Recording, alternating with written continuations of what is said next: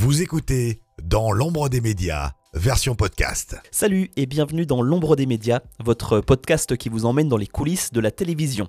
N'oubliez pas que si vous souhaitez découvrir cette interview en images, eh bien elle est également disponible sur la chaîne YouTube de L'ombre des médias. Dans ce nouvel épisode, nous allons parler de cinéma pour la première fois dans ce podcast. Et justement, connaissez-vous le métier d'opticien pour le cinéma?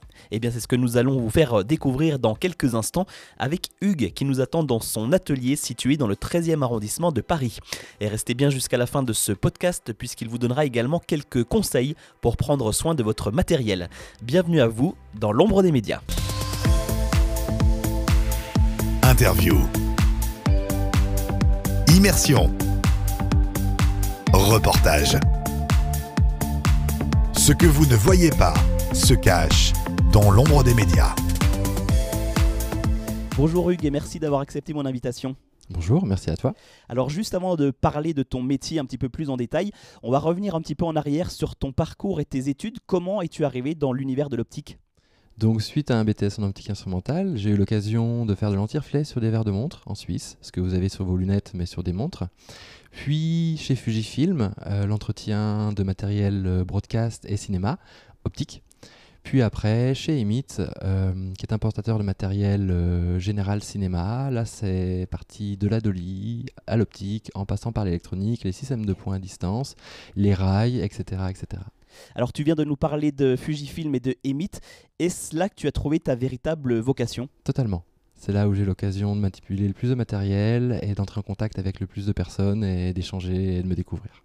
Et comment présenterais-tu ce métier d'opticien du cinéma que tu exerces aujourd'hui à toutes celles et ceux qui ne le connaissent pas c'est un métier de l'ombre, effectivement. Euh, on manipule une boule de cristal qui est l'optique.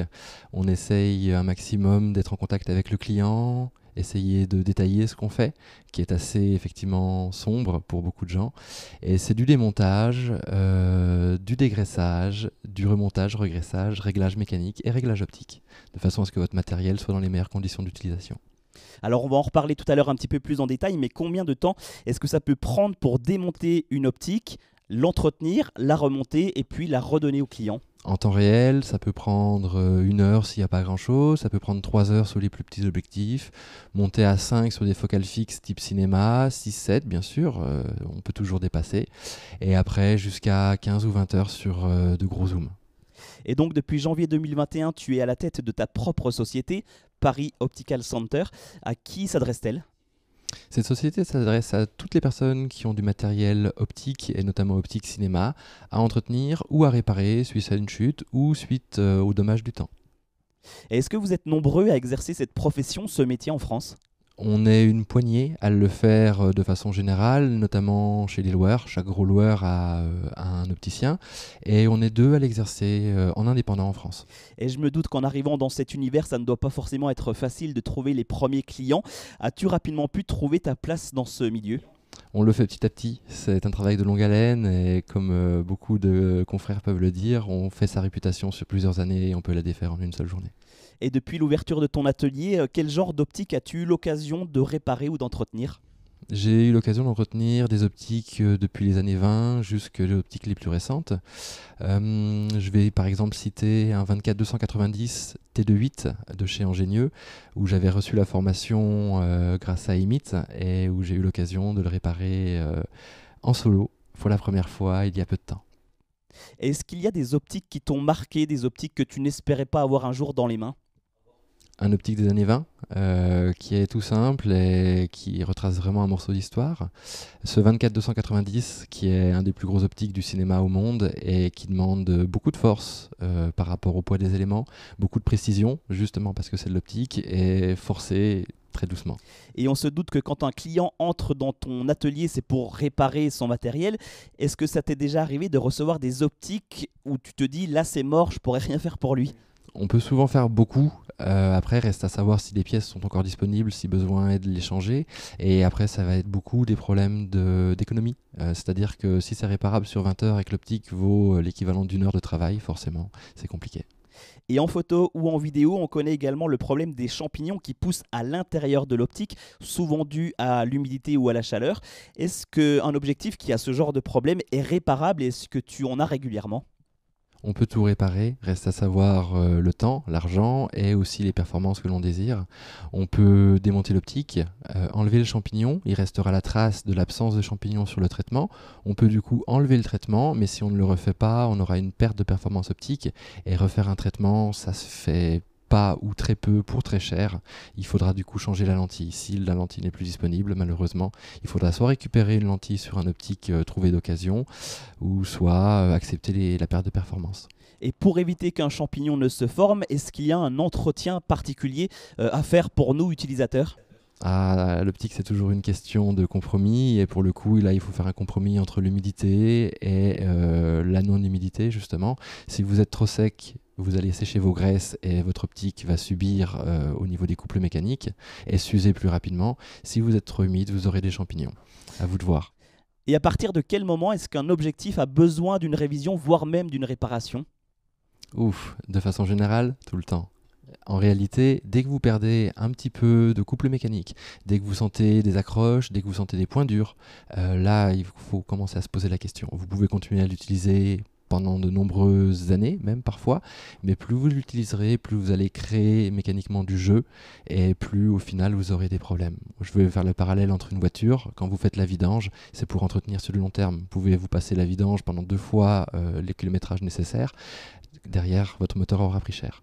Et d'ailleurs, ça c'est un conseil valable autant pour les vidéastes que les photographes, et ce, peu importe leur matériel. Totalement, que ce soit de l'optique euh, broadcast, de l'optique photo, de l'optique cinéma, ou tout ce qui est mécanique et qui bouge à l'intérieur, nécessitera un entretien au bout d'un certain temps. Comme je le dis toujours, même la Joconde subit les outrages du temps.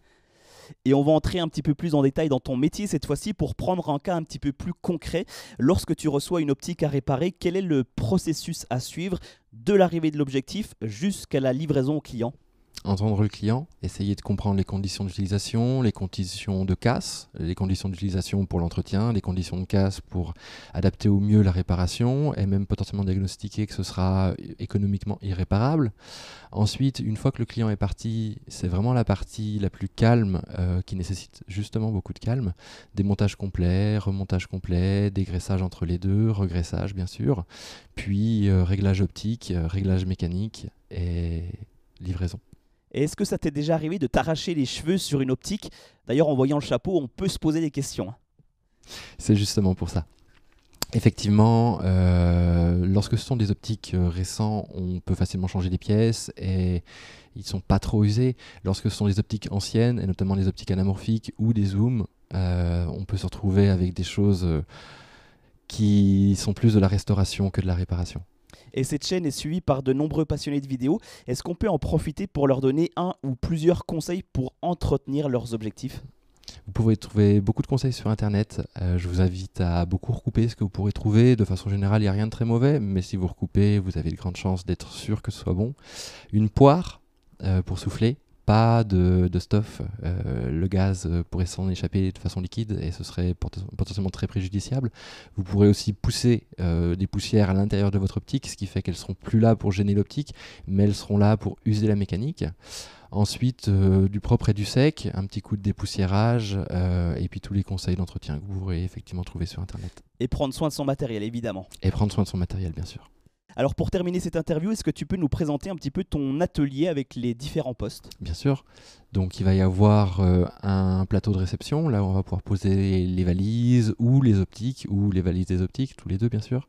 On va avoir un plan de travail euh, qui sera fortement libre avec beaucoup d'outils, une desserte pour ranger ces derniers, un banc de projection qui permet de contrôler euh, les performances optiques en termes d'image, euh, qui ressemble globalement à un projecteur de diapo, où on aurait remplacé la diapo par une mire de résolution.